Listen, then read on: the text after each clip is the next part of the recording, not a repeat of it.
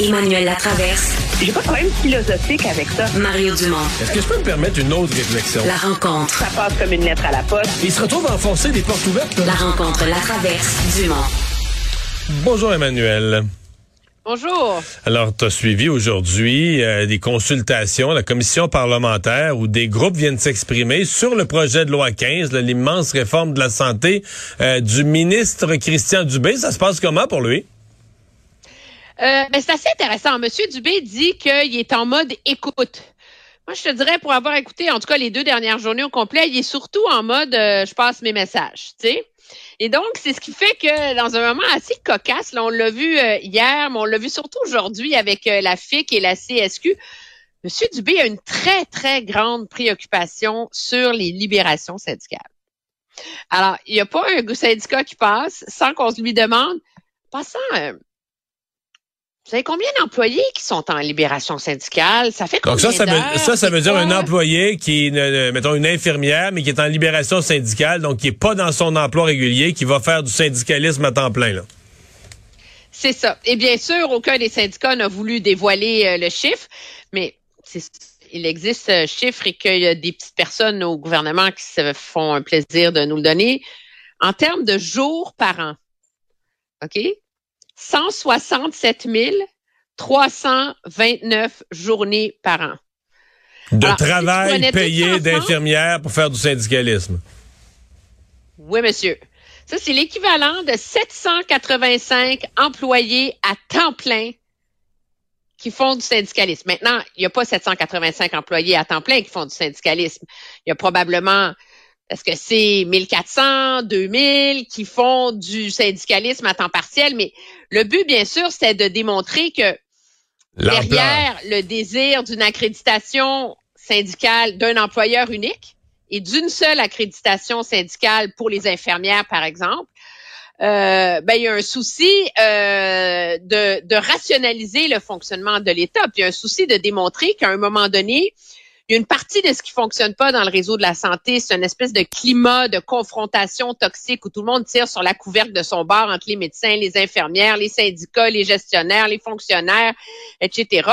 Et que c'est aussi alimenté par une partie de la de la business syndicale, euh, si, euh, si tu veux. Alors, euh, mettons que ça n'a pas été très très bien reçu par la CSQ et la, la FIC qui plaide plutôt que ça va éloigner les décisions du terrain, etc.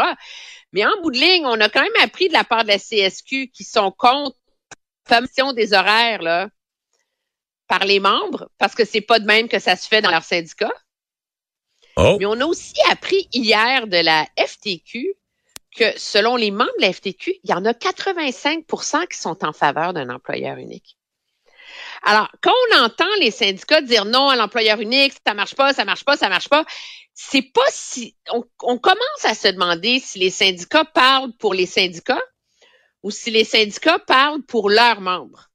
Et je pense que dans ces, ces- cette commission parlementaire sur le projet de loi 15 et la création de Santé Québec, on voit clairement qu'il y a un effort, en tout cas dans les questions du ministre Dubé, de faire un peu la démonstration qu'il y a une bonne partie, qu'il y a une partie du discours syndical sur ce front-là qui vise davantage à, à- à protéger le corporatisme et le contrôle syndical qu'à vraiment chercher euh, la meilleure solution, bien que la FIC a mis le doigt sur un bobo qui ne peut pas, qu'il ne faut pas négliger, c'est l'inquiétude que avec la mobilité absolue, donc que tu peux changer de région sans perdre ton ancienneté, qu'on va finir par, pour prendre une vieille expression, déshabiller Pierre pour habiller Paul. là. C'est Ouais, que les crainte, ressources vont se concentrer dans les endroits où c'est plus facile, où il y a plus d'équipements, etc., et qu'on va complètement démunir certains hôpitaux euh, plus loin, plus isolés. À Montréal, la crainte, c'est qu'on vide Montréal en faveur des banlieues. Mais c'est parce que les travailleurs Oui, habitent en banlieue. Fait que euh, si Ben, c'est s'ils ça. perdent pas leur ancienneté, je sais pas, mais l'infirmière qui reste déjà sur la rive sud, qui est écœurée de passer les ponts, s'il y a de l'emploi disponible sur la rive sud, elle perd pas son ancienneté, ça peut être tentant. Et donc les, je comprends certaines inquiétudes. Puis il y a plus d'infirmières de banlieue qui viennent travailler à Montréal qu'il y a d'infirmières habitant sur l'île de Montréal qui vont travailler en banlieue. Fait qu'il y- il y a des ça, inquiétudes là.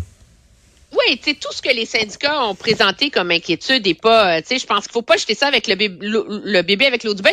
D'ailleurs, M. Dubé a fait remarquer que le mémoire et que les recommandations de la FIC étaient très bien ficelées. Et quand celles-ci lui ont fait remarquer que la majorité de ce qui était écrit dans leur mémoire avait déjà été présenté au gouvernement, il a dit, ben non, je suis pas au courant. Ils ont dit, ben, c'est parce qu'on en a parlé à votre sous-ministre, assis à côté de vous. De toute évidence, le message s'est pas rendu. Alors, mettons qu'il y avait de la friture sur la ligne. Grosse journée pour Christian Dubé qui, avant de se rendre en commission parlementaire, l'avait commencé en conférence de presse côte à côte avec le président de la Fédération des médecins spécialistes.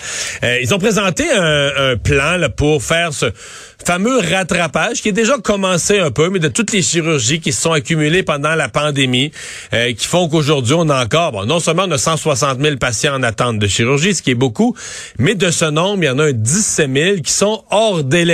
Euh, plus d'un an pour des chirurgies régulières. Dans le cas des chirurgies plus urgentes, cancer, etc., des fois, euh, des fois deux mois d'attente, c'est déjà hors délai. C'est avoir dépassé les délais médicalement requis. Il y en a 17 000.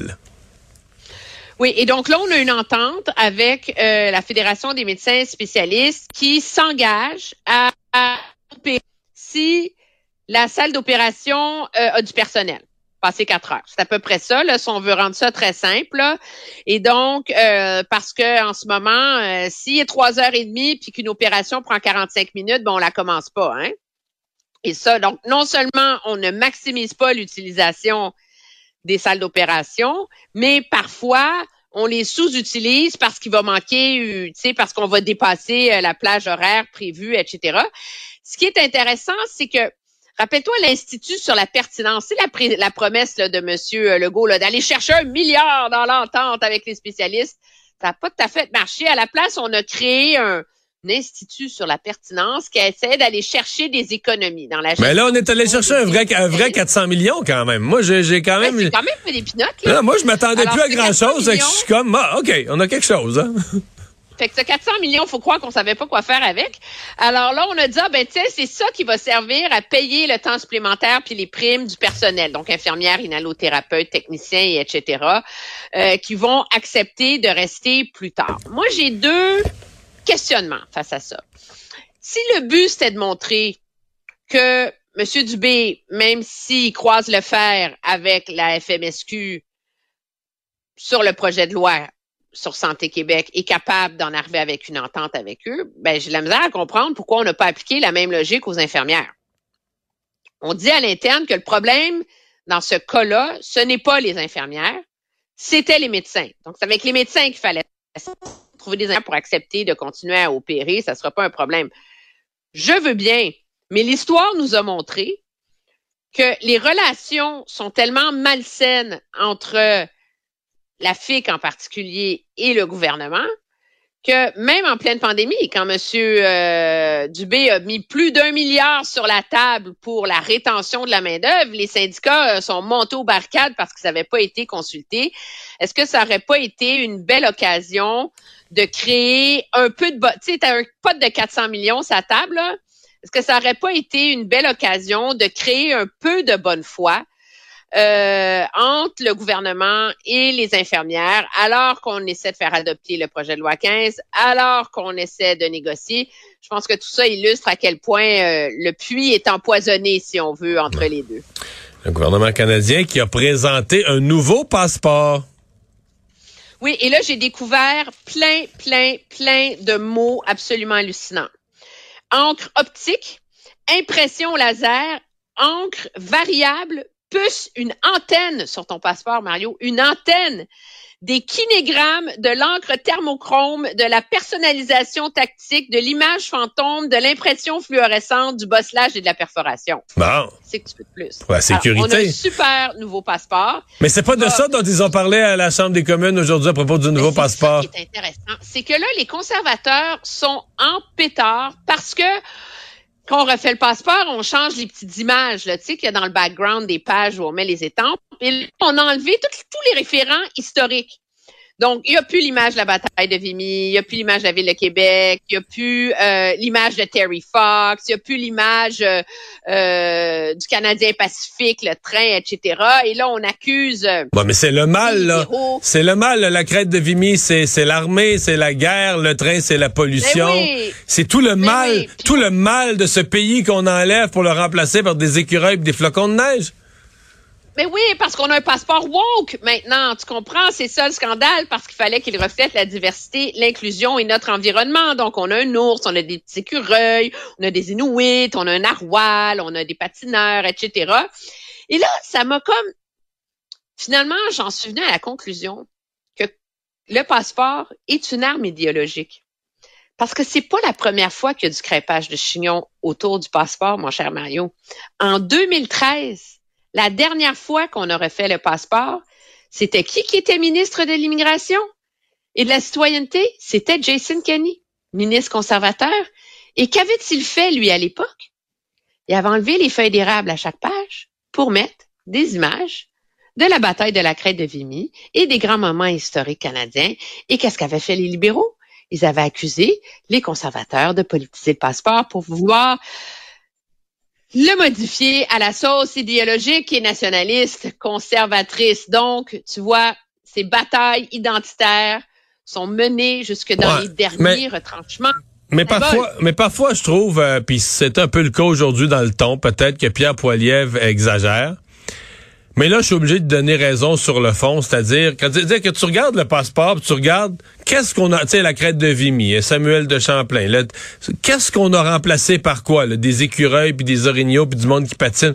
Puis tu dis, c'est un pays qui n'a plus d'histoire, plus d'ancrage, plus de valeur, plus de passé. C'est comme un Disney qu'on réécrit. On réécrit le Canada comme un conte de Disney. Mais, ce Mais que... le pire, tu sais, c'est quoi? C'est qu'avec les fameuses euh, lumières euh, thermofluorescentes Oui. et je sais pas quoi, là, quand tu mets les dessins sous un black light, là, comme on dit, c'est, ça reproduit exactement l'effet des spectacles de son et lumière la nuit à Disney. Bon, je pensais pas si bien dire, je savais même pas ça. Ah non, mais tu, ça- ça- je, me, je me fais. Tu as mis les mots dans ma bouche parce que je me, j'ai comme cherché toute la journée. Je disais, mon Dieu, ça me fait penser à quelque chose cette image-là. Puis là, c'est exactement ça. C'est le son et lumière de Disney à toutes les pages de notre passeport, mon cher. Fait que, tu sais, les images là, de que le pays des licornes et tout ça, mais excuse-moi, c'est exactement ça. C'est plus un pays, là. C'est un nouveau parc de Disney, le Canada. Merci, Emmanuel. À demain. Au revoir.